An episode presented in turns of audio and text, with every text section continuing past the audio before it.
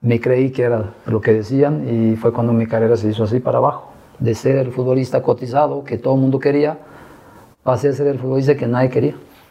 Y el tratar bien a una persona no te hace más ni menos, simplemente te hace una buena persona. Tratar a los demás como debe de ser y por su nombre y como es. No, no inventos, no cuentos, no, no vender humo como dicen acá. Sí. Ser quien eres, como dice siempre. Cuando pase algo siempre recuerda que de dónde vienes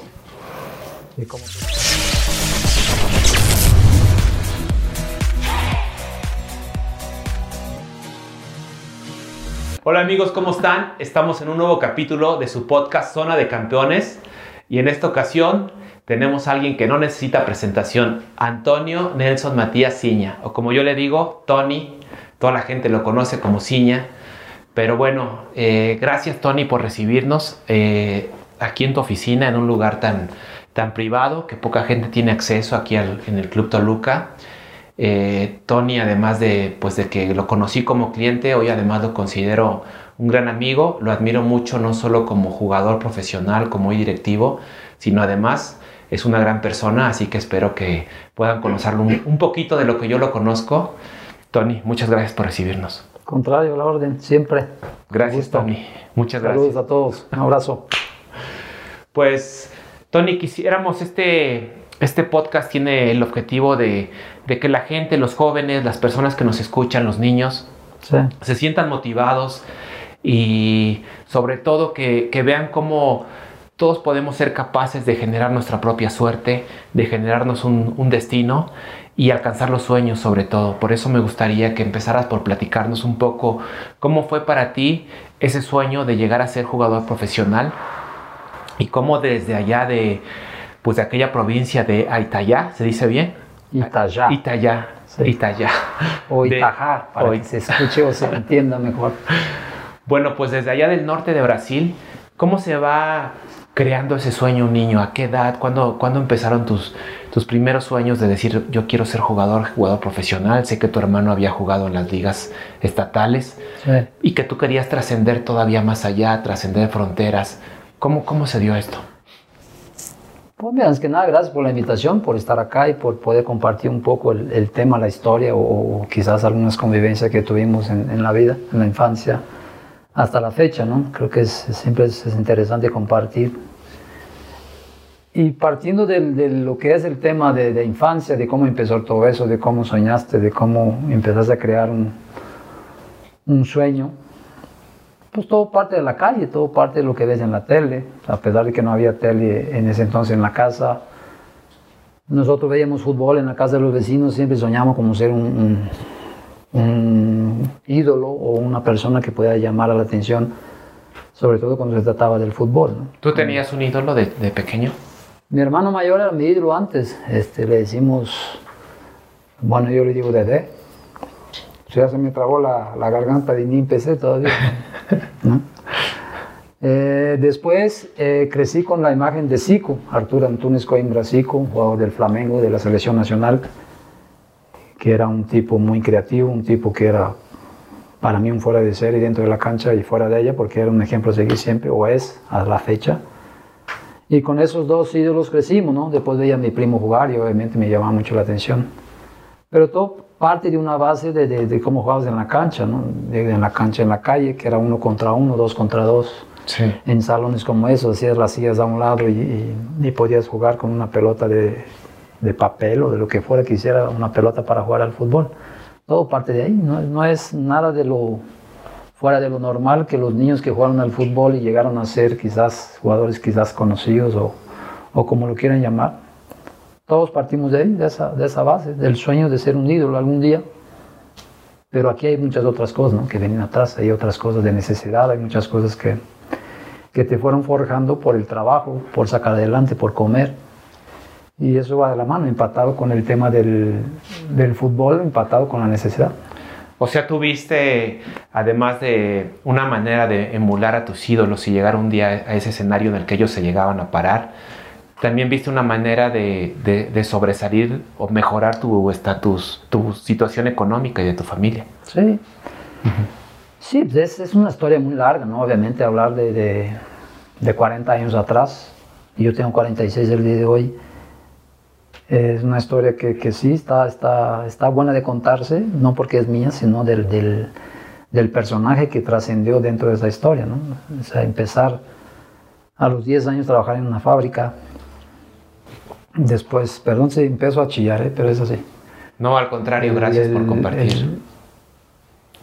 desde los 5 a los 8 años, 9 años empiezas a jugar al fútbol con esa alegría de poder transmitir a las personas que están sentadas alrededor de una cancha de, de, tierra, ¿no? se, se, reían se, del túnel, de la jugadita que puedes hacer un niño de 6, 7 años, ¿no? Eso es algo que cualquiera que lo vea se va a reír y va a dar gusto verlo. Después vas creciendo y vas viendo cosas que vas adquiriendo responsabilidad muy temprana en, tu vida, que es el tema de trabajar, el tema de ayudar a llevar algo a la casa. Y a los 10 años que empiezo a trabajar en una fábrica de ladrillo, obviamente dentro de esa fábrica siempre hay competencia, ¿no? Siempre hay la... En el pueblo el fútbol es como una religión.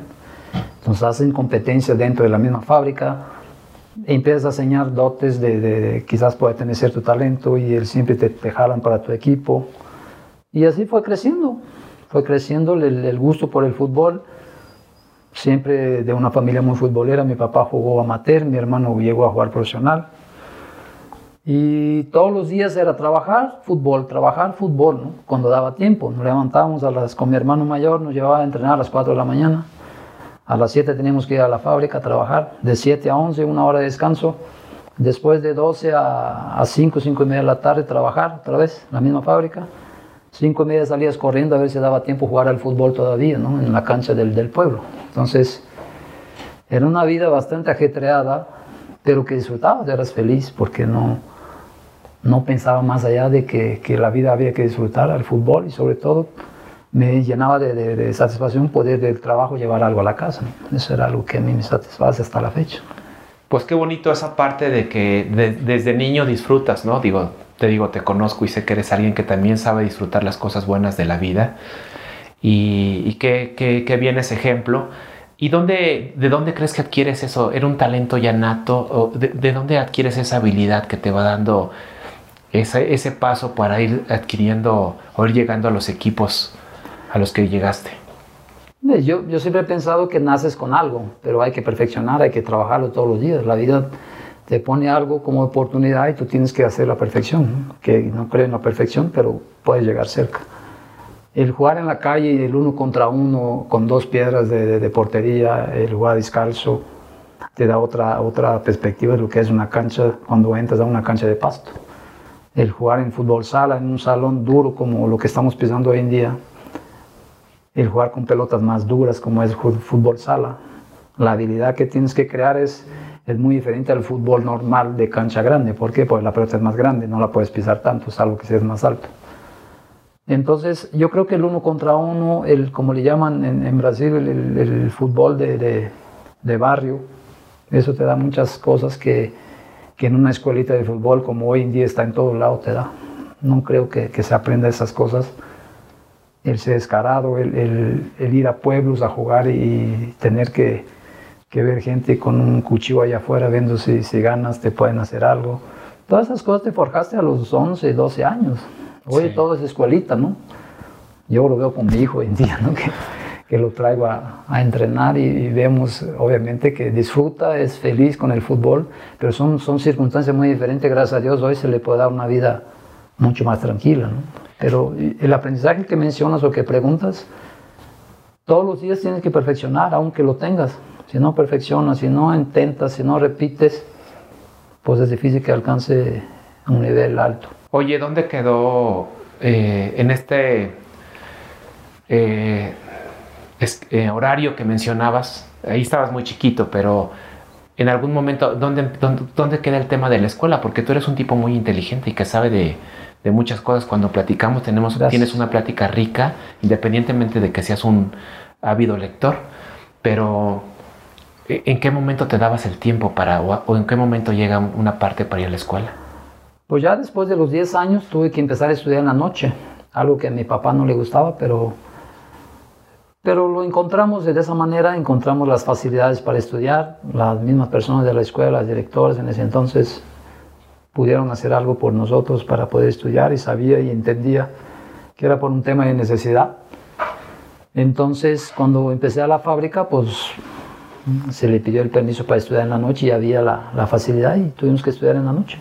Había semanas que no iba ni a la escuela, me quedaba trabajando hasta las ocho y media, nueve, por ganar un peso más, o real más, como le puedan decir allá. Sí.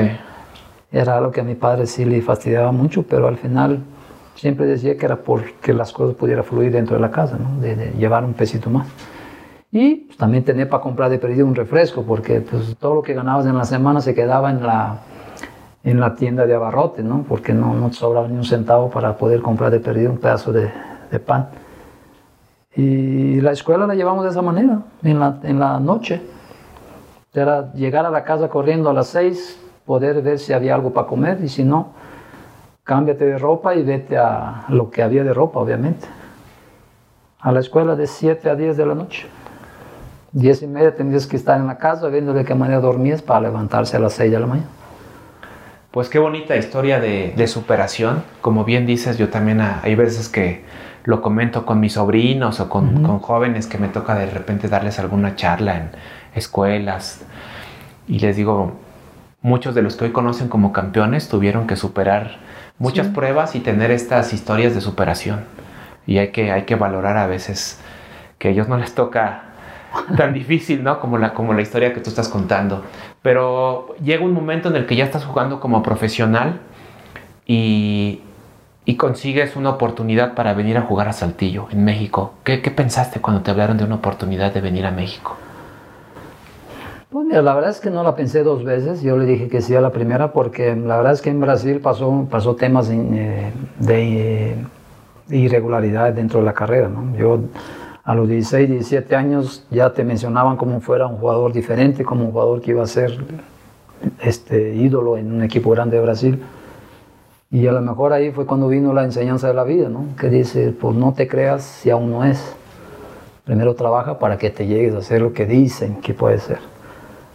Y me enseñó muchísimo que, que no hay que perder el piso, que, hay que no hay que dejar la humildad jamás dentro de lo que hago, deje de hacer.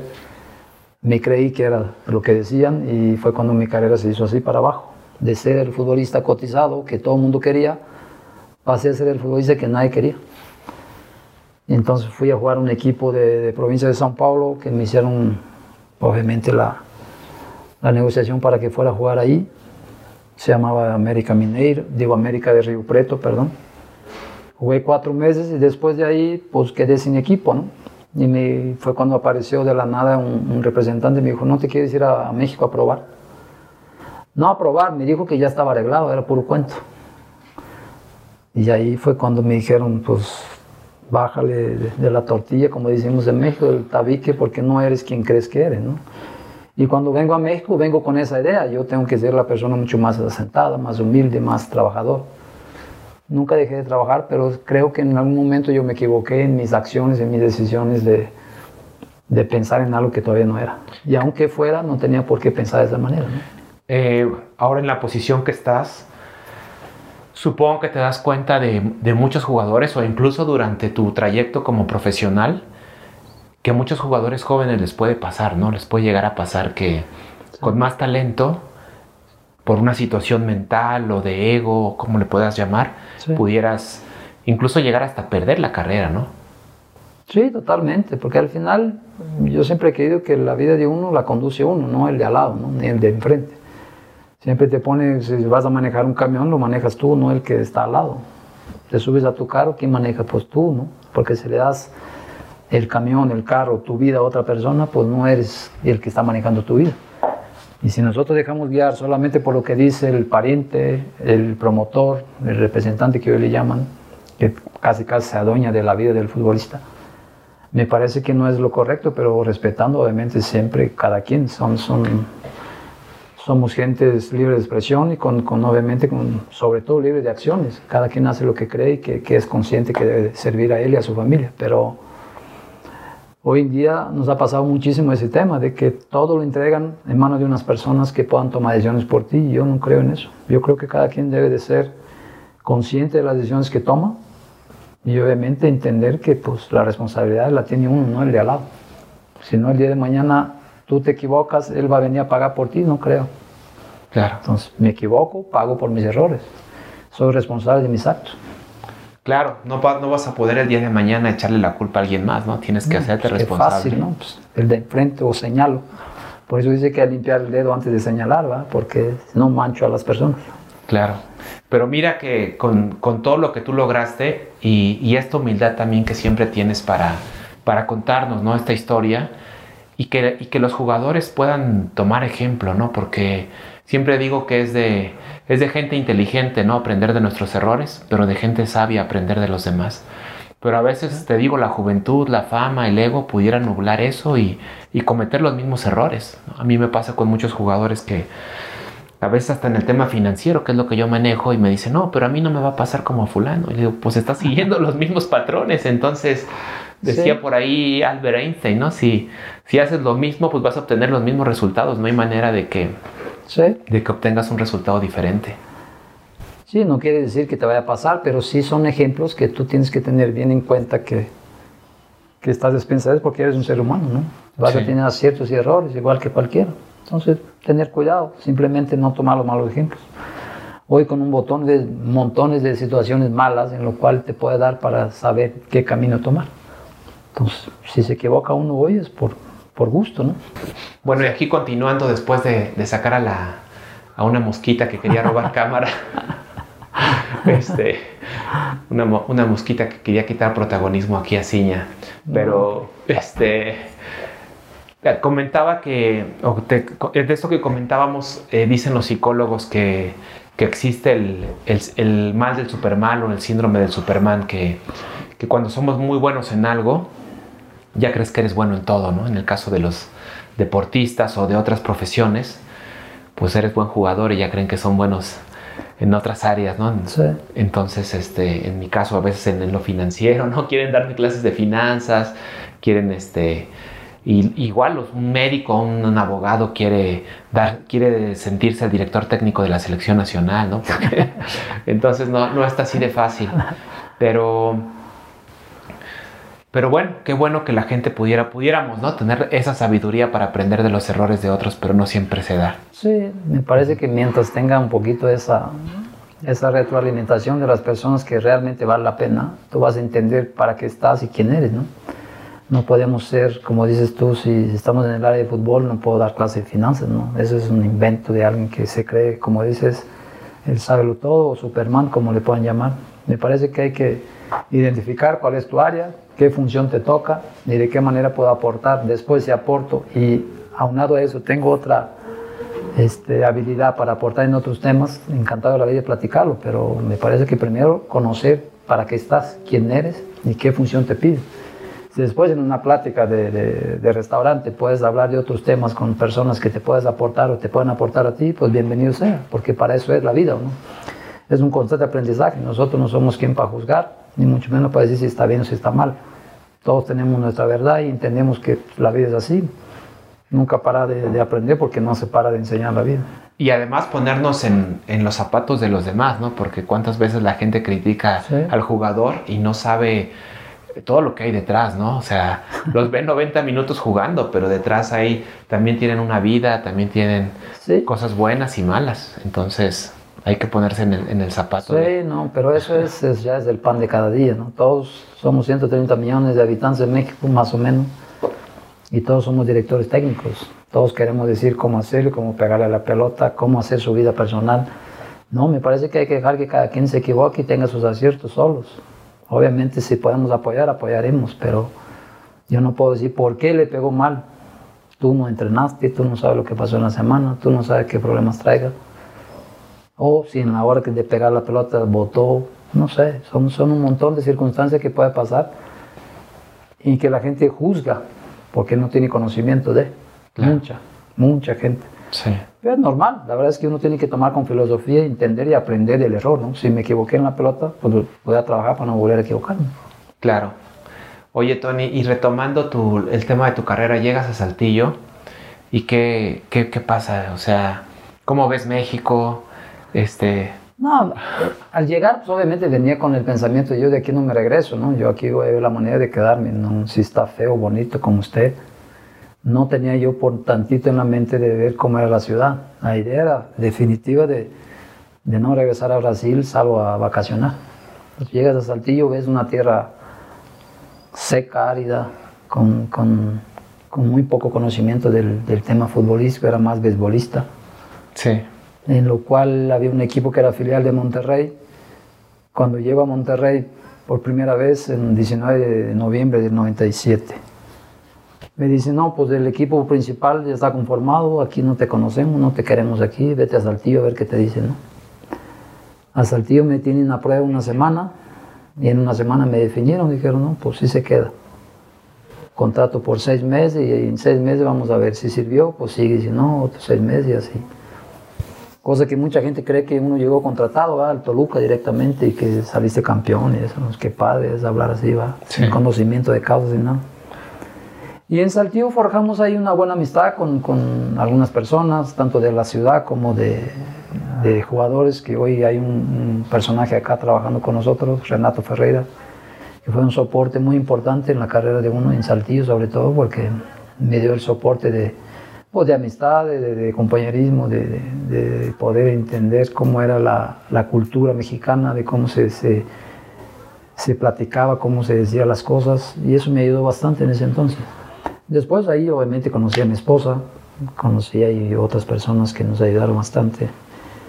Y de ahí empezó todo, la historia de México. Saltillo es, es obviamente para donde vaya, donde quiera que esté, siempre va a estar en el corazón porque ahí se empezó una historia donde hoy se, se, se forjó una familia, se forjó una carrera, en lo cual siempre seremos pues, agradecidos. ¿no? Qué bueno. ¿Tu familia política sigue viviendo allá, supongo? Sí, mis cuñados. Sí. Ya mis suegros, igual que mis papás, ya no están, pero ahí siguen mis, mis cuñados. Qué bien.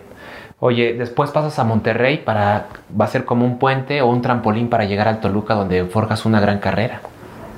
Sí, y, los temas de Monterrey siguió igual, ¿no? En Monterrey hicimos un torneo peleando descenso, sin, sin cobro, no pagaban.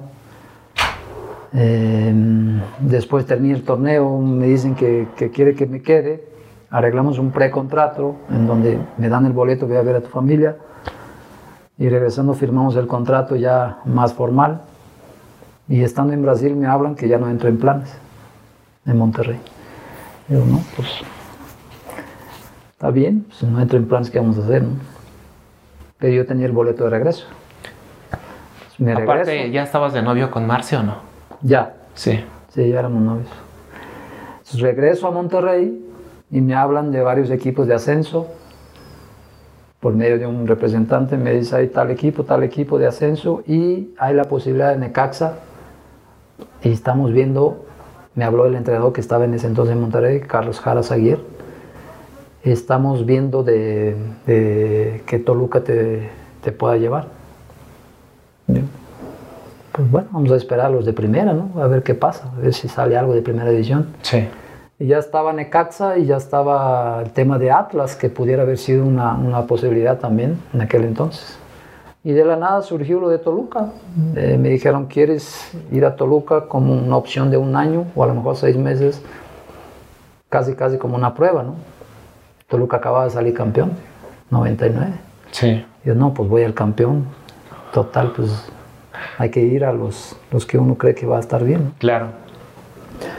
Se da, ¿no? Se da de venir a Toluca, se da de llegar acá, ir a hacer la, la pretemporada y, y, afortunadamente las cosas con el profe Mesa salieron bien, igual.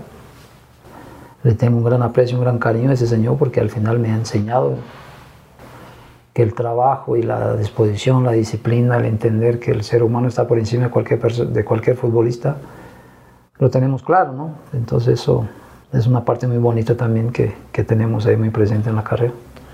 Gran persona, ¿no? El profe Mesa, siempre sí. dispuesto a compartir, a escuchar. Sí, claro. Eh, eh, platicaba con, para los que nos ven, antes de entrar a, a, grabar, y le preguntaba a Tony si, si había hablado con el profe en estos días y me decía que le llamó el, el Día del Padre, ¿verdad, Tony? Le, le marcaste sí. al profe.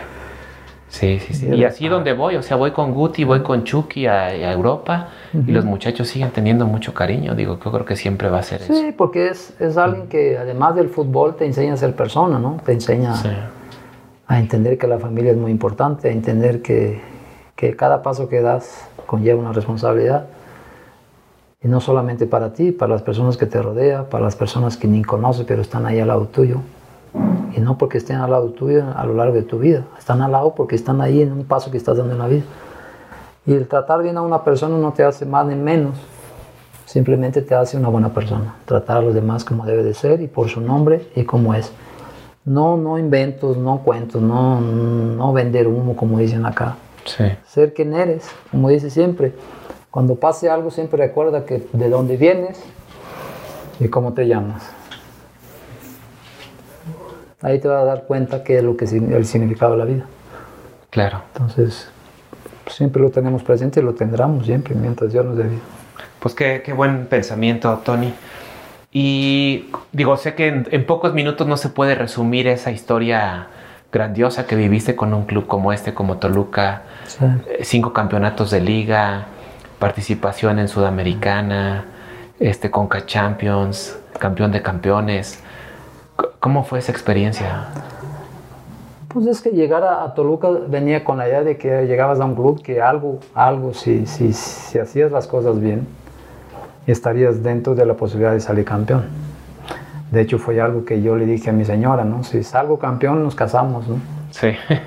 Y toma, que nos salimos campeones, nos casamos. Y, y ándale. Y se cumplió, se cumplió algo que yo pensé siempre. Cuando, cuando me dijeron de acá, digo, seguramente aquí hay posibilidad de salir campeón, que es lo que más uno anhela, ¿no? Ver, ver tu, tu esfuerzo este, dentro de un, de, un, de un logro, que es el, el salir campeón. Porque los logros personales pueden darse, pero los colectivos son los más complicados. Claro. Entonces, Porque ya no solo dependen de ti, ¿no? Sí, son no. otras 10 personas en la cancha más todo lo que hay afuera, ¿no? Sí, he hablado con mucha gente, e incluso gente que no conozco, pero veo sus entrevistas o como dicen, no, hay mejor logro que salir campeón. El lograr ser el mejor del puesto, el mejor ser el, el- el mejor del, del torneo en, en tu posición, es una cosa que sí te da satisfacción, pero no es nada comparado con salir campeón. Salir campeón es, es, es ver el esfuerzo de cada uno, desde de Alvarito, el de la entrada, a René, el utilero, Adal, al tío Jacinto, el de la utilería, todas esas gentes que trabajan el día a día, eh, cortando el pasto, limpiando, la señora Mari, la señora Patti, todos los que trabajan acá. Toda esa gente se suma a ese logro, ¿no? porque es un conjunto de esfuerzos que todo el mundo lo hace día con día. Entonces no se compara para nada con, con logros personales.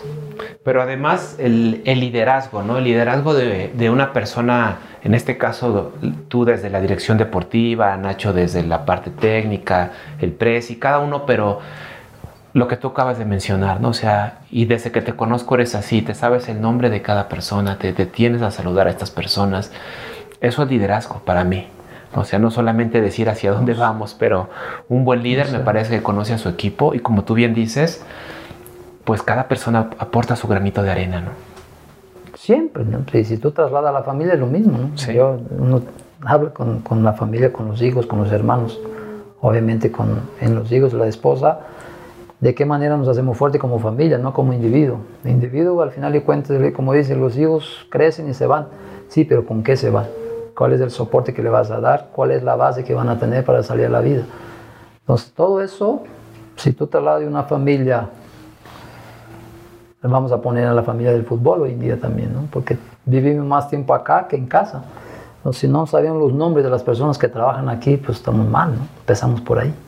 ¿Cómo Claro. me voy a dirigir a una persona fulano de tal? Pues como que Claro. yo uso mucho el- el- la palabra camarada, ¿no? Esto me queda, ya me conocen por el camarada, ¿no? Pero obviamente yo sé el nombre de, de prácticamente todos. A lo mejor habrá uno que otro que, que- que entró hace poco y no- todavía no identifico, pero, pero es, una, es una cuestión que puede marcar una diferencia, pero el simple hecho de que la persona se sienta importante porque le estás hablando por su nombre, Sí. yo creo que siempre va a venir a trabajar con mayor felicidad, con ganas de venir a saber que tiene la importancia en su cargo, no importa el que sea. Limpieza, el director, el presidente, como el dueño, ¿no? el licenciado. Me parece que todos tenemos una importancia como persona en la vida, no solamente dentro de una, de una empresa. Sí, das una motivación ya no solo alguien que viene a trabajar por el dinero, ¿no? Sino una motivación más trascendente, ¿no? Más trascendental. Exacto. Saben que es alguien valioso para la empresa, o en este caso para el club. Sí, siempre hay que darle importancia a todos, porque todos tienen, tienen su, su, su importancia en, en, todo lo que hacen. Porque si acá no viene la limpieza, pues vas a ver los pasillos con, con un montón de basura, ¿no? Si no abre la puerta, pues tienes que bajar el carro a abrirla.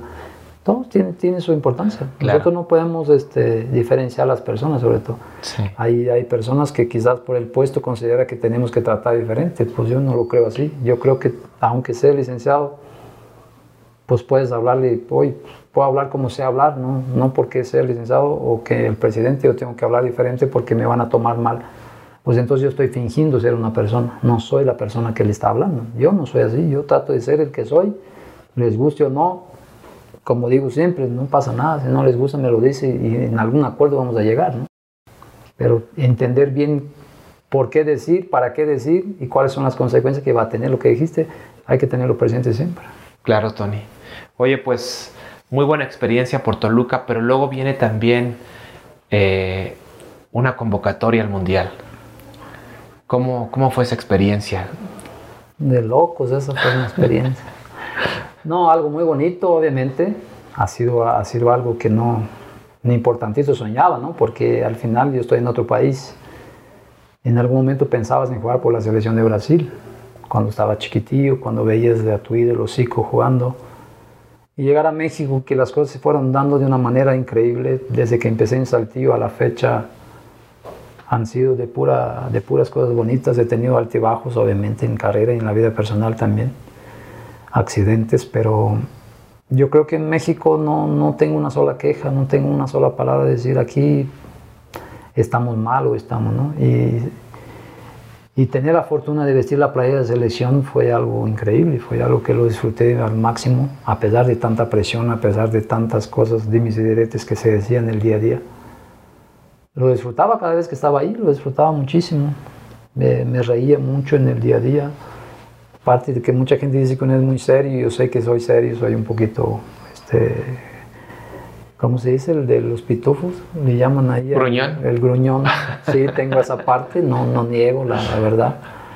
Pero también soy alguien que me río mucho y ahí en la selección era, eran momentos muy padres cuando estaba en el seno, en el seno del equipo, sí. en el día a día, en las concentraciones, en los viajes. Fue algo que disfruté muchísimo. ¿Quiénes recuerdas que te hacían reír más? No, pues sabes que pasaron mucha gente, ¿no? Yo estuve prácticamente, si sumamos, casi 10 años en la selección. Viví cosas maravillosas, convivios importantísimos. El Maza Rodríguez, Alcido, Carlitos Morales, Israel López, hasta con Campos, ¿no? Con sus locuras. Esos, sí. con Ricardo, con sus arranques. Todo lo tenemos así medio identificado, momentos que tanto te reías como aprendías, como también aprendías a callar y no, no, no ultrapasar un poquito el, por las jerarquías, ¿no? que en, en, ese entonces también estaban. ¿no? Había mucha gente ya con muchos años en la selección y obviamente tenías que entender que ibas llegando y aparte como si fuera un extraño, ¿no? a pesar de que acá ya había mucha gente en, en México, llegar a la selección era como un, casi casi como un intruso, de, de, viene de otro país, como va a vestir la playa de México. Sí, había seguramente retractores, ¿no? En esa época sí. que decían. Sí, Muchos. Pues mejor un mexicano, cosas así. Sí, y era muy normal y es muy entendible y, respet y respetable porque al final, pues es así, ¿no? Pues, tienen 120 sí. millones, 130 millones de mexicanos y viene un brasileño a vestir la playa de la selección como. Claro. Como que eso es, es, es muy. No es. Culturalmente hablando, no ha. No había ese, ese antecedente como tal. Había estado Caballero, había estado en otras épocas, gente que, pero eran otras etapas, ¿no? Muchos años atrás. Y además fui, tengo entendido que fuiste el primer naturalizado en meter gol con la selección, ¿no? En, en torneo oficial. Con México sí. Uh -huh. con sí, México, con México en, me refiero. Tanto en eliminatorias como en confederaciones y también en mundial, esas tres competencias. ¿En dónde fue que premiaron un gol tuyo en confederaciones, creo, no? Con la selección contra Trinidad y Tobago acá en Puebla, mm, en okay. eliminatorias. Sí. Y ahí hubo también contra Estados Unidos en el Azteca y y después el de la Confederación es contra Japón. Tuviste también muchos premios individuales. Eh, ¿Qué le llaman balón de oro qué era lo que, lo que recibiste? Bueno, antes se le decían citlales, ¿no? Hoy es balón ah, de oro. Sí. Hoy es balón de oro. Hoy ya entregan en, otro país, juegas en México y entregan en otro país el, el reconocimiento. Nomás acá pasa eso, pero bueno, es parte del show, ¿no? Es parte del, del aprendizaje y de lo que nosotros vemos y, y es muy respetable pero en ese entonces eran citlales lo que te daban como el mejor del puesto y el mejor del torneo. Algunos ganamos, gracias a Dios, y nominados a otros más, pero, pero sí, siempre me quedo con el, el colectivo, que fue lo que nos da hoy para poder estar acá. Oye, ¿qué sientes ahora de pasar, ya has pasado más tiempo de tu vida en México que en Brasil? Yo muy contento siempre. Yo acá te digo que de aquí me voy hasta que Dios me dé vida, ¿no? México es, es, es mi vida, es, mi familia. Qué bueno.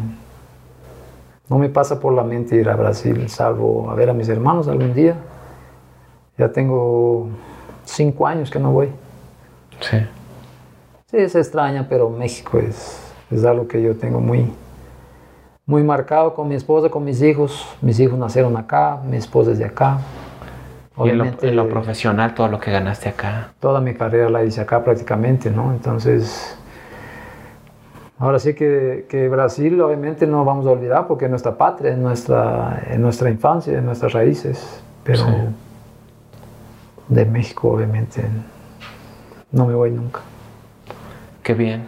Oye, y, y para cerrar un poquito el tema de tu carrera, eh, vas a Querétaro, vas un par de años, eh, también pues ya con, con, una carrera muy consolidada, como alguien de experiencia. Sí y tienes que hay un par de temporadas, ¿no? En una de ellas incluso llega Ronaldinho incluso a, jugar ahí con ustedes. Sí, en Querétaro eh, fueron dos años muy padres, son dos años en donde vivimos de una manera increíble. Disfrutamos bastante el, el, ver otras cosas, el aprender de otras gentes. Después de estar 15 años en Toluca, ir allá como que nos abrió un poquito también el panorama de las gentes, de las formas de trabajo. Es una experiencia muy bonita con Nacho, ¿no? Con Nacho Ambriz, que en ese entonces estaba de entrenador, me habla para preguntar si quería ir para allá. Acá en Toluca ya no llegamos a un acuerdo por decisiones normales de una institución, que pues, obviamente no llegas a una, a una situación y eso es, como les digo siempre, les he dicho cuando me fui, es respetable y es muy normal, ¿no? En cualquier club, en cualquier empresa. Claro. Y nos vamos a Querétaro con la idea de poder seguir la carrera, quizás jugar un año más y retirarnos, y me ofrecen dos años de contrato, en donde yo tenía un problema fuerte en la rodilla, les expliqué la situación antes de firmar el contrato, me dijeron que no había problema, que íbamos a checar, y digo, en el momento, si yo no puedo, pues yo rescindo el contrato. Y se dio una situación muy, muy, muy rara ahí, porque en una revisión de rodilla, en el camino íbamos a Guadalajara a una revisión, y tuvimos un accidente, volteamos, el carro se volteó y dimos como tres, cuatro vueltas. Ahora sí ¿Quiénes iban, el doctor y tú? El doctor y otro chavo que nos iba acompañando. ¿Quién estaba en esa época? ¿El doctor Franco? ¿Quién era? No, era el doctor Campuzano. Ah, ok. Y nos volteamos y dijimos, bueno, si no pasó nada es porque hay otro camino para nosotros, ¿no? Porque el carro quedó un poquito maltratado. Y de ahí nos lleva una persona, dijimos dónde queríamos ir y, que nos llevara porque estábamos medio golpeados. Y llegamos con el doctor ahí en Guadalajara, nos revisa que estaba todo bien. Y se da el tiempo para revisar la rodilla y me dice, pues sí, la rodilla necesitamos hacer ahí una pequeña reparación. Bueno, llegamos al hotel y marco, en ese entonces era Mariano Varela y Adolfo Ríos. Sí. Y les dije, ¿sabes qué? Tengo un problema en la rodilla, me van a tener que volver a, a abrir. Así que pues, ustedes decidan si rescindimos el contrato de una vez o...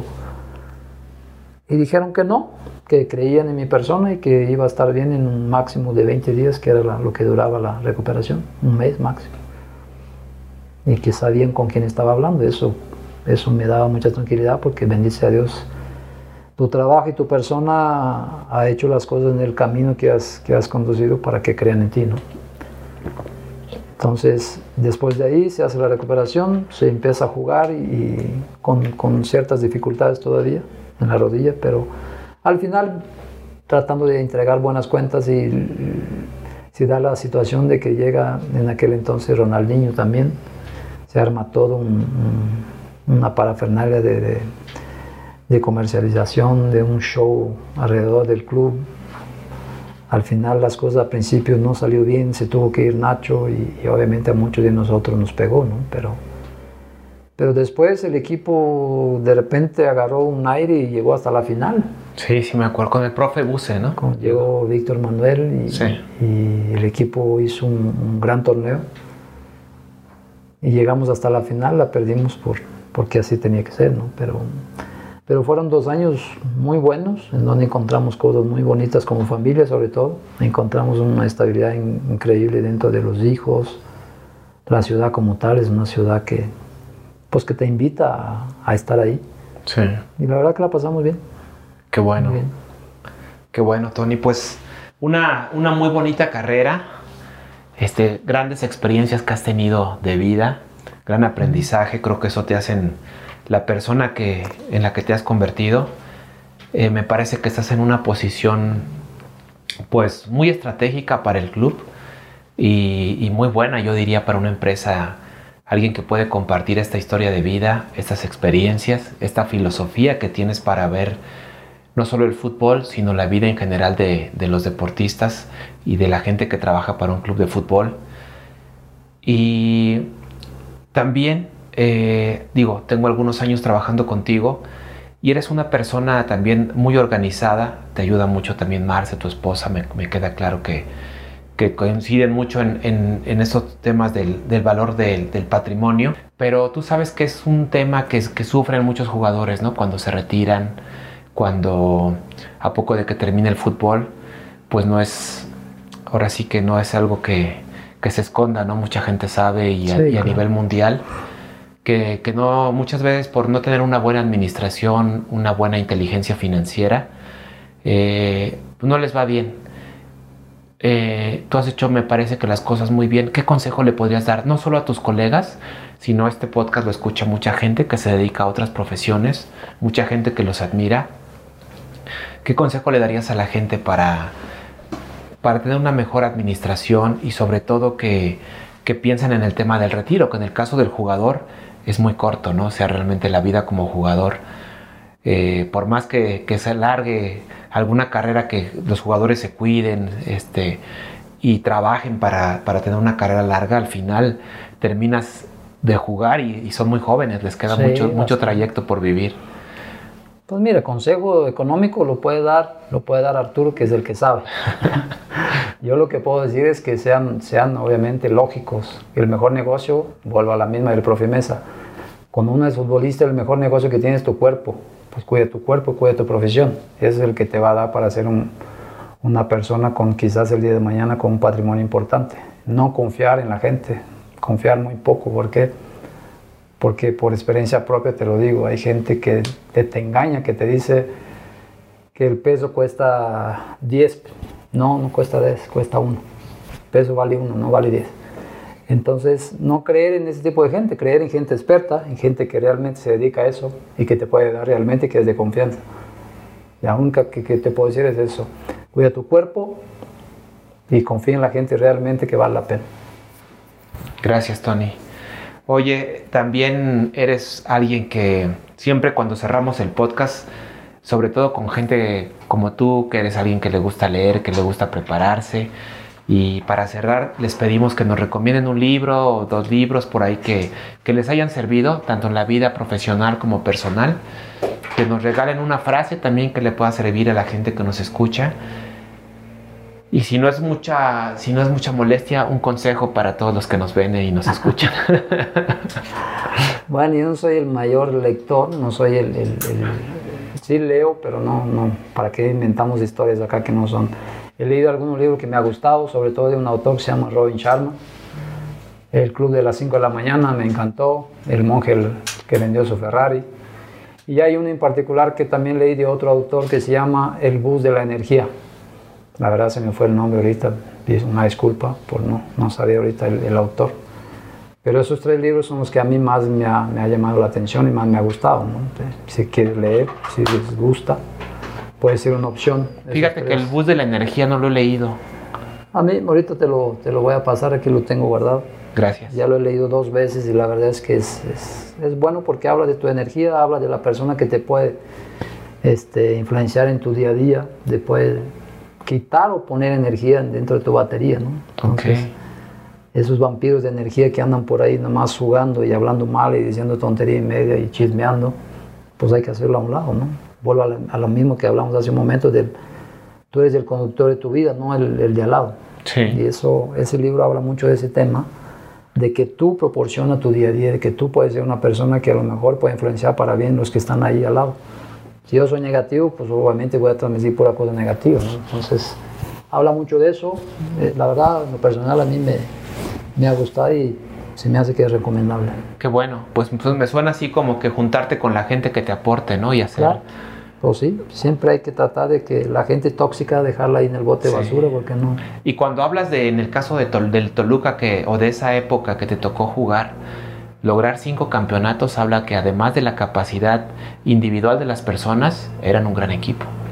Sí, totalmente. Había gente de mucha calidad en la parte de, talento, técnica, como futbolista como tal, pero grandes personas, grandes personas que te enseñaban a ser mejor persona, que te enseñaban a ser competitivo, a morir, competitivo porque todos queríamos tener la facilidad de poder renovar un mejor contrato, de la facilidad de poder salir en la calle, estar tranquila, saber que la gente está disfrutando del equipo que tiene, de parar en un estadio y que la gente siempre disfrutara de un buen partido de fútbol, pero además de ir siempre ganando. Entonces, eso fue creando una, una buena sinergia de trabajo, de, de- de alegría por estar dentro de ese club, en lo cual muchos de los jugadores que pasaron por acá del 99 a la fecha, nosotros los tenemos muy presentes porque a mí en lo personal me ha dejado cosas maravillosas como persona y como futbolista.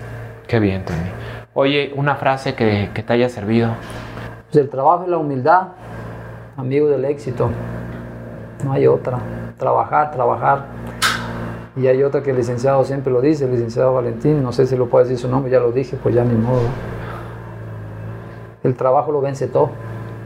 Así de fácil. Muy buena también. La tuya y, este, y la del licenciado. Muy, muy buenas. Aportan mucho. ¿Algún consejo, Tony, para los niños, los jóvenes y la gente grande que, que nos ve y nos escucha? Pues como dicen por ahí, si fueran buenos no los daba, los, los cobraba, pero siempre trato de decir algo muy, muy simple, que sean quien eres, que, que ojalá uno pueda conservarse como niño siempre. Yo tengo la estatura, pero ya no soy niño. Pero que se pueda conservar con esa inocencia, con esa, con esa mente limpia, sin porquerías, sin situaciones negativas o que deje guiarse por lo que dice la gente. Por eso los niños son tan bonitos, ¿no? que viven alegres, viven sonrientes y viven con esa, con esa alma limpia que, hoy los adultos no la podemos tener. Yo lo único que pido es que consérvense como niños hasta lo más que se pueda. Y después estás un poquito más adulto, que solamente que sean derechos y trabajadores, derechos y trabajadores. Un día va a llegar el, el éxito si tú trabajas. Pues qué bonito consejo, Tony, eh, el conservar a ese, un poquito de ese niño que todos deberíamos llevar dentro, ¿no? Aunque no se ve a veces, pero sí, por lo menos la estatura la tengo. No, yo ah, digo, yo con lo que te conozco creo que tomas tu papel donde debes estar, ¿no? El día que te tocaba estar dentro de la cancha lo hiciste muy bien. Cuando estás hoy en una posición de pantalón largo, lo haces, eres un tipo exigente, pero también un tipo que da, ¿no? Que da este consejo, que da este apoyo, que da esta motivación. Como amigo igual, yo creo que gran persona, gran amigo. Gracias. Así que te, te agradezco, Tony, en, en nombre mío y de toda la gente que, que- que va a poder ver y escuchar tu gran historia y tus buenos consejos. No, ¿cuál agradecimiento? El agradecimiento es de uno, ¿no? Por estar acá y porque la gente obviamente me ha hecho sentir uno más como si hubiera nacido acá, ¿no? Ya llevo, como dijiste hace un momento, yo llevo más tiempo en México que en Brasil. Así que gracias por la invitación, gracias a la gente, un abrazo a todos y el agradecimiento sincero y, y eterno a, a ese país y a las personas que siempre tenemos al lado. Igual que tú, un buen amigo. Hasta la próxima, gracias. Tony. Gracias. Encantado, un abrazo.